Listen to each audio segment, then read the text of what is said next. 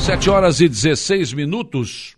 O dia começa com a informação de que a Unesc retomou o atendimento ao público nesta semana. A partir do retorno, as atividades estão ocorrendo em horário especial de segunda a sexta-feira, das 8 às 19 horas. O atendimento voltará a ocorrer nos três períodos a partir do dia 8 de fevereiro.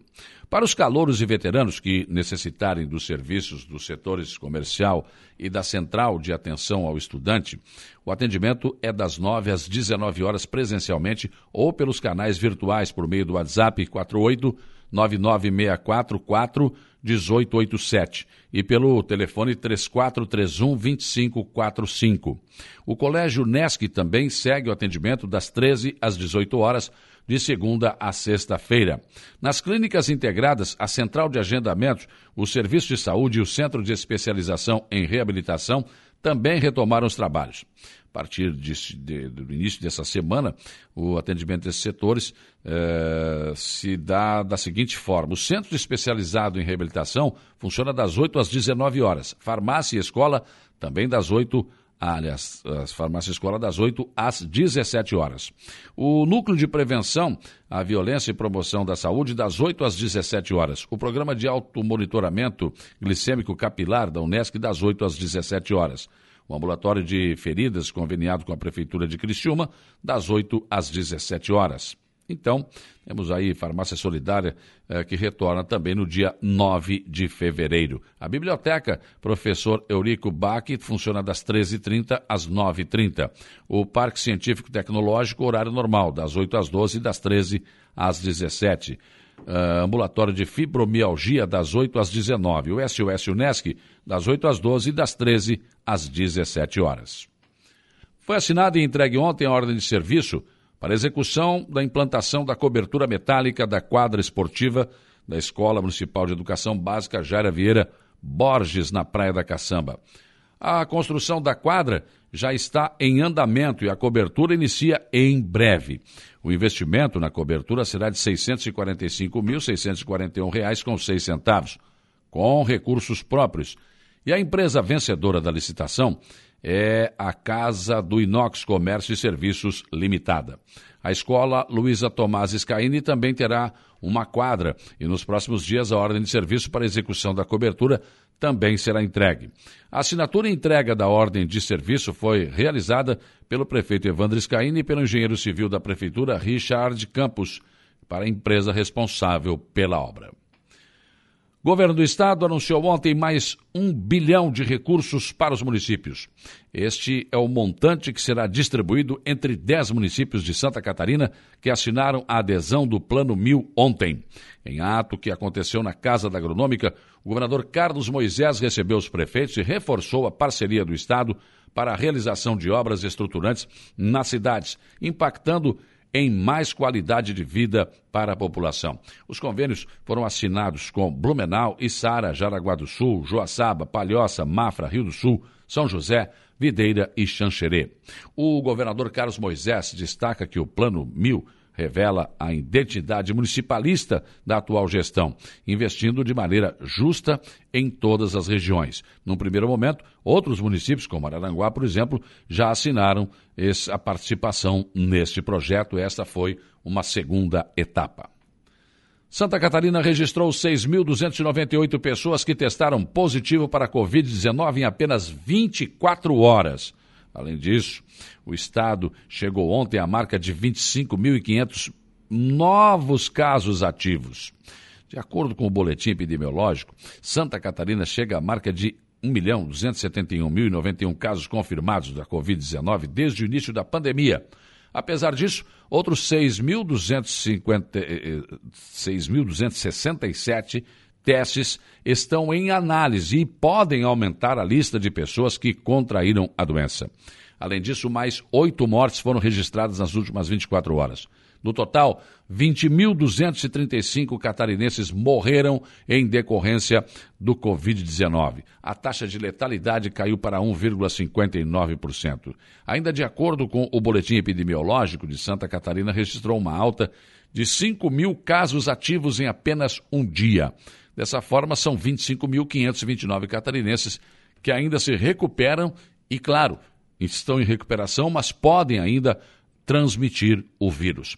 A última vez que o Estado registrou mais de 25 mil casos ativos simultaneamente foi em abril de 2021, período em que o pico da onda de casos no início daquele ano começava a despencar.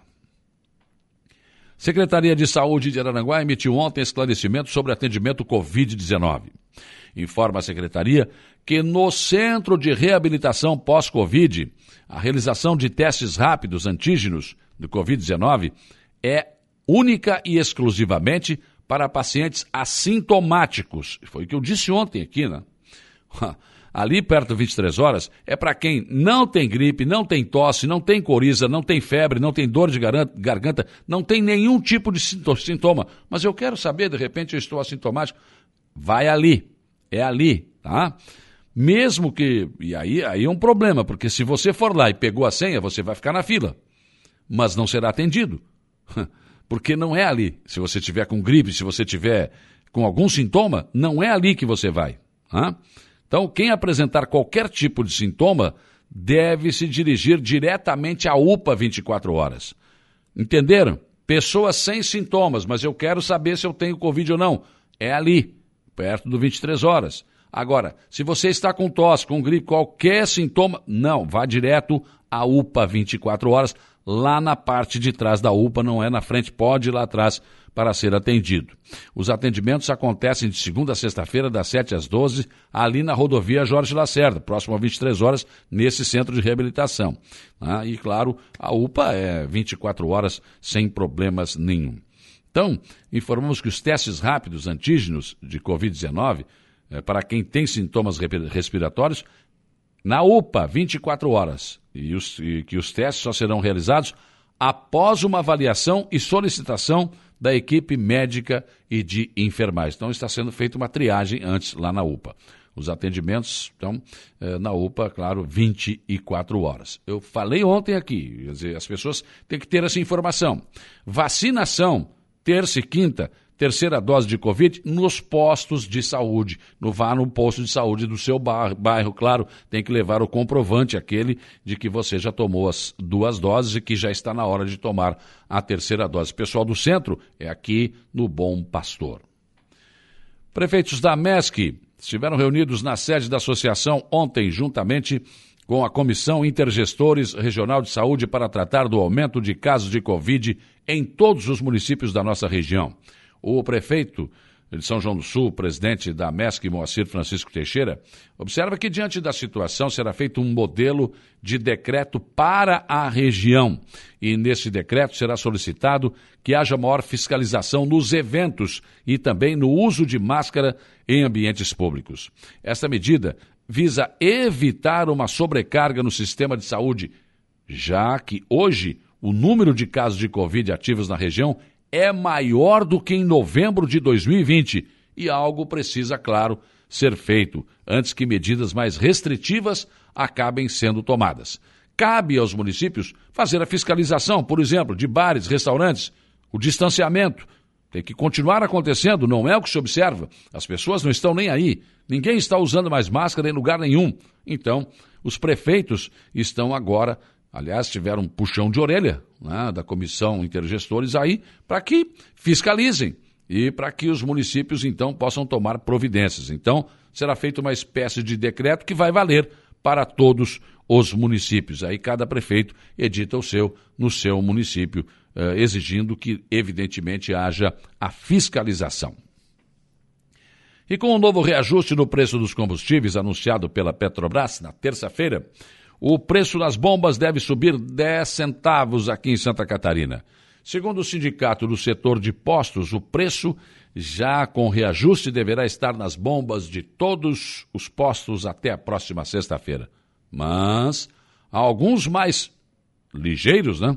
Já repassaram o aumento ao consumidor. Eu canso, não canso de dizer que o, o preço do combustível no Brasil é contra a lei da gravidade, né? Para baixo sempre deve ser mais fácil. Não. O combustível é o contrário. Para subir é fácil e rápido, para descer nem tanto. Pensem nisso enquanto lhes desejo um bom dia.